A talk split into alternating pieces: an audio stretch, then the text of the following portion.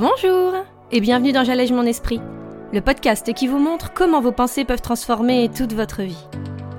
Je suis Julie Laprelle, coach de vie certifiée, et cette semaine, on va parler ensemble de cette pensée qui nous traverse souvent l'esprit quand on essaie de modifier des choses pour évoluer vers le quotidien que l'on souhaite. Pourquoi c'est toujours moi qui dois faire des efforts? Alors vous êtes prêts? On y va?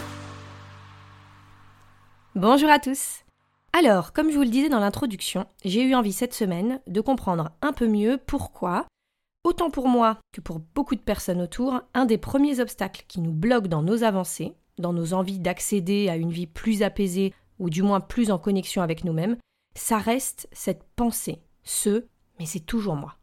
Combien de fois, au début, et même encore des fois, dans mon chemin, dans mon parcours de développement personnel, je me suis retrouvée bloquée, stoppée net par cette impression que c'était toujours à moi de faire des efforts, de comprendre l'autre, de gérer mes pensées pour les rationaliser ou les modifier, d'accepter l'autre sans vouloir le changer, puisqu'apparemment on ne pouvait pas. Pourtant, ça restait évident que telle personne avait la possibilité de me blesser.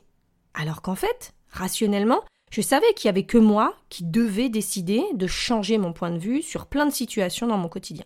C'était encore plus flagrant le soir, avec mon mari évidemment, puisque mes journées étant rythmées par le travail et les enfants, la maison, et bien à la fin, c'est lui qui devait gérer avec la Julie fatiguée qui voulait plus forcément faire l'effort de comprendre.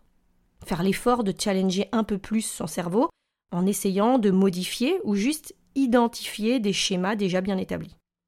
Et c'est vrai que pour ça, ça a été parfois très, très difficile.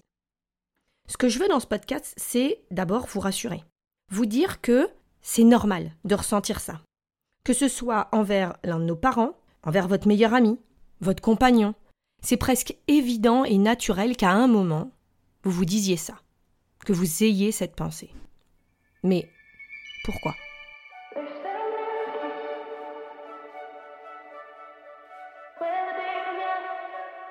Tout d'abord, il y a une vraie lutte qui va s'opérer, s'installer à l'intérieur de nous au début de tout ce travail, quand on comprend que ce sont nos pensées qui créent nos émotions, c'est super galvanisant. Parce que une fois que la technique est maîtrisée, on se rend compte de comment on peut faire évoluer nos habitudes de pensée et ressentir des choses qu'on souhaite. Alors, le petit souci dans tout ça qu'on va pouvoir rencontrer, c'est qu'on va s'épuiser bien souvent à la tâche, parce qu'on va lutter. Parce que si on n'a pas en tête les bonnes raisons qui nous poussent à mettre tout ça en place, bien ça va être compliqué de rester focalisé là-dessus et pas sur tout ce qu'on essaie, tout seul, de modifier. Et le plus difficile, quand on met ça en marche, c'est la responsabilité qu'on va se donner. On a plutôt tous l'habitude, sans vraiment en avoir pleinement conscience, de se rendre en quelque sorte victime de ce qui se passe autour de nous, de le subir, de ce qui nous met en colère, de ce qui nous rend triste. Ce collègue si désagréable, cette amie si irrespectueuse, ce mari qui n'aide jamais, cet enfant si désobéissant, cette femme si jamais contente, ce parent si désagréable. Bref, la liste, elle peut être super longue, mais on a tendance à préférer reporter ce qu'on ressent, notre vie émotionnelle, sur les autres. Et ça, on en a déjà parlé. Ce fameux c'est à cause de lui si je suis énervé ce soir. C'est à cause d'elle si je suis triste. C'est sa faute si X, Y. Et ainsi, quand on commence à réaliser qu'en fait, on est les seuls maîtres, les seuls responsables de tout ce qu'on ressent, puisque je le rappelle, nos sentiments sont juste le fruit, le résultat des pensées qu'on a sur ces personnes, leurs actes, des circonstances, eh bien, c'est très, très déstabilisant. Encore une fois, passer de quelqu'un qui va blâmer les autres pour ce qu'il ressent à quelqu'un qui va décider de se responsabiliser d'avoir cette vie émotionnelle, ben, c'est pas de tourpeau. Et c'est surtout pas ce qu'on nous a appris du tout. Donc, pas étonnant qu'au début, dans un élan de vouloir ressentir du positif, on va être motivé. On va faire quelques modèles de Brooke, on va reconnaître que, ok, c'est telle pensée qui crée ça pour moi, et on peut switcher du coup vers quelque chose de plus agréable, et puis la pilule va passer. On se rend compte que c'est très agréable, que ça peut changer l'orientation de notre journée, donc on va continuer là-dedans. Mais bien souvent, on va faire cette erreur de ne vouloir y voir que du positif, de ne pas accepter que parfois, ben, il est nécessaire, il est normal en fait, de ressentir cette émotion d'inconfort par exemple, de colère, de lassitude. Et c'est là que ça se complique.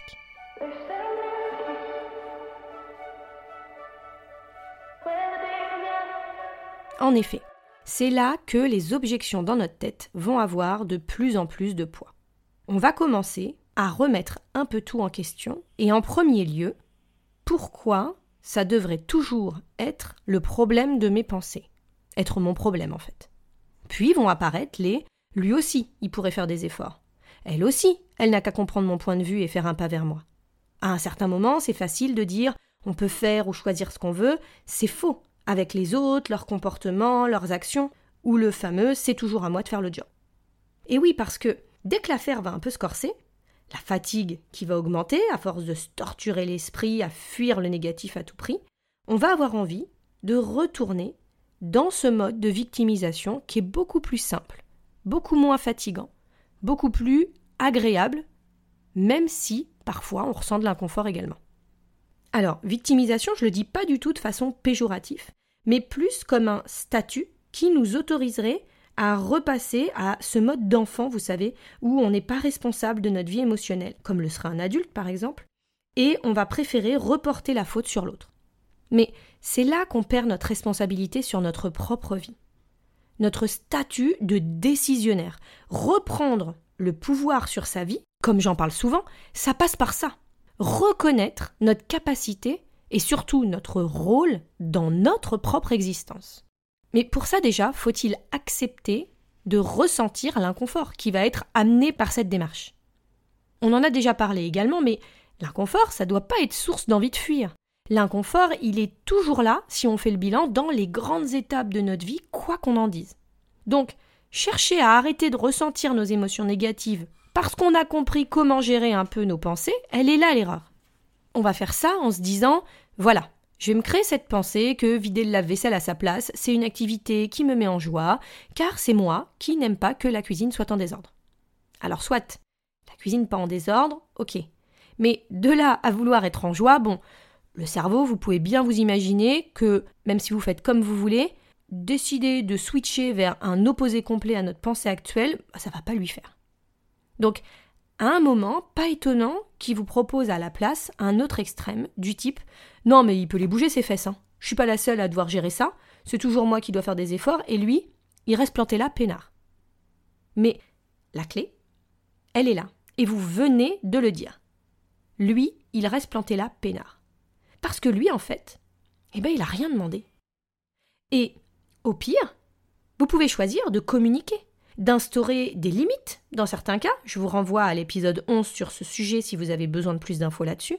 Mais c'est vous qui avez décidé de bouger, d'évoluer, de faire avancer la situation comme elle l'était encore jusque-là aujourd'hui. Donc, c'est votre décision. Et vous pouvez en être fier. Pas vous sentir coupable ou pas vous dire mais qu'est-ce que je me fais? Je vais me fatiguer pour rien. Ce sera toujours pareil. C'est se dire si j'ai envie de bouger, je peux, mais je dois en assumer les conséquences derrière. Donc oui, il va falloir poser des limites. Oui, il va falloir dire les choses s'il y a besoin. Ou oui, il va falloir assumer que c'est un choix que je fais et je choisis de le faire consciemment. Mais c'est votre décision.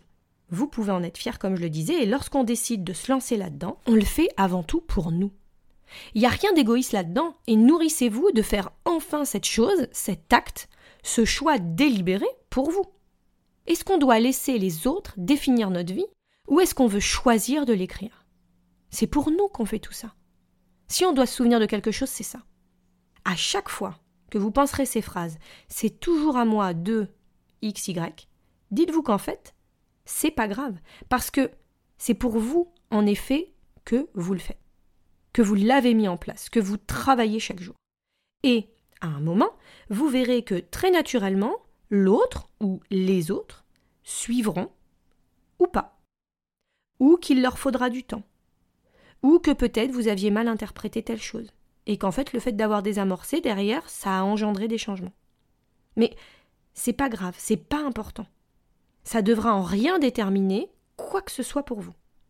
Nous sommes des êtres humains, en constante évolution, et c'est à ça que vous ouvrez la porte.